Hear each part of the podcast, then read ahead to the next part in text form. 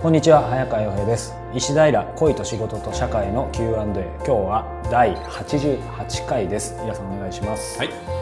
さあ今日は、えー、最近女性が多かったんですが男性35歳はい。いただいています。僕は筋金入りのダラダラ人間です。うん金曜日の12時が締め切りの仕事があったとします。最初は月曜日からコツコツやろうと思うのですが結局やっぱり明日にしようと後回しにして遊びに行ってしまいます。うん。次の日もネットニュースを見たり違う仕事をしたりして全然取り掛からず木曜日の終わり頃から焦り始めます。結局夜中まで残業してようやく終わらせます。次こそは余裕を持って仕事を終わらせようと誓うのですが毎回懲りずに繰り返してしまいます。この性格は治らないのでしょうか イラさんに聞く質問か聞いちゃいけない質問かちょっと分かんないですけど、もうね今日このポッドキャスト聞いてる人はみんな言ってると思いますよ、はい。俺もそうそうって、うん。あのこれが日本人の仕事の普通のやり方なので、全然ダラダラ人間じゃないんですよ。うん。日本人ってそういうものなんです、うん。なので、えー気にせず、えーまあ毎回最後に頑張ってはい。ダラダラしてください、一発回答で終わりじゃないですか。い、、やもうでも本当にそうだと思うよ。この人これ治らないよね。何をやっても。うんまあ、治るんだったら治ってるはずです治ってる治ってる。うん。ただ、本当に、その、ダラダラで今、一日でなんとかなってる仕事だったらいいけど、はいそれが無理な仕事もあるじゃないですか。ありますね、なので、それで穴を開けたら初めて何かちょっと変わるんじゃないですか。うんなので、これは僕たちが何かを言うとか、こういうふうにすれば良くなりますよなんてことは、そういうレベルの問題じゃないですよね。うんうん、だって基本的にみんなできないもん。作家だってみんな締め切りの前に焦って仕事してるし、うんなちゃんと初めから書いて渡しておく、一週間前に原稿を渡すなんて人、全然知らないよ。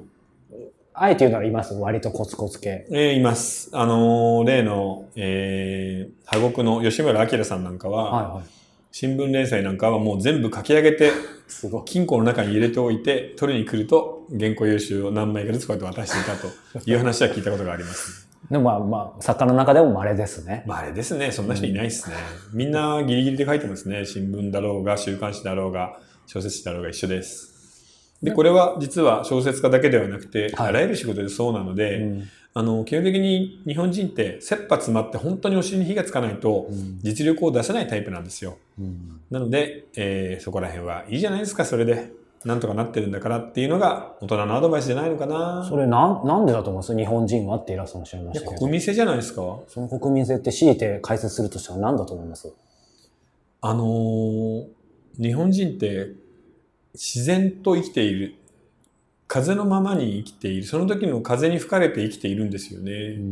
だから以前僕、その外資系の広告代理店で働いている時に仕事の仕方で本当に違うのでびっくりしたんですけど、外国人は月曜から仕事の、例えば1週間後だったら、まあ週に5日ありますから、はい20%やります、ちゃんと。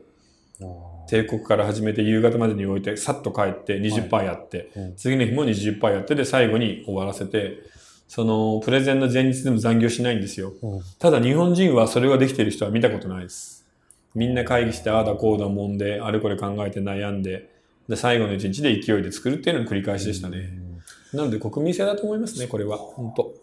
でもそういう意味では日本人の良さってコツコツとか、はい。まめにとか締め切り守るみたいななんかその一方であるような気するんですけど、そのコツコツとこのコツコツ仕事をは5違います分割って意味が違うってことですよね。あの、日本人はすごく真面目で、あの、丁寧な仕事をするんですけれど、こういう一つ締め切りがあるとか、新しいアイデアが必要とか、表現とかっていうことになると、逆になんかすごく粘って待つんですよね。うん。インスピレーションを。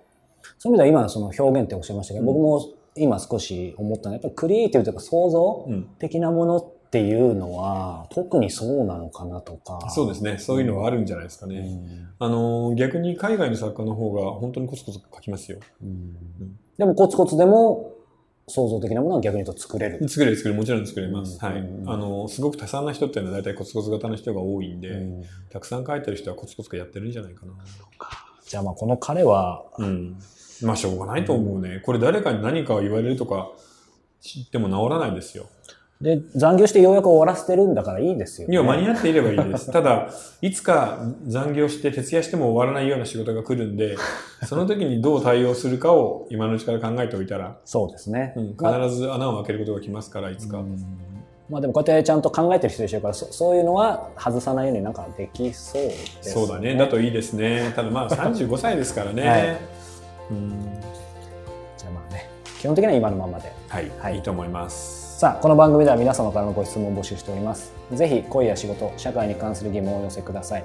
またイラさんと双方向のコミュニケーションを楽しめるオンラインサロンの会員も募集しています。詳しくは石平公式サイトからご確認ください、はい。今日は第88回をお届けしました。井田さん、ありがとうございました、はい、どうもありがとうございました。「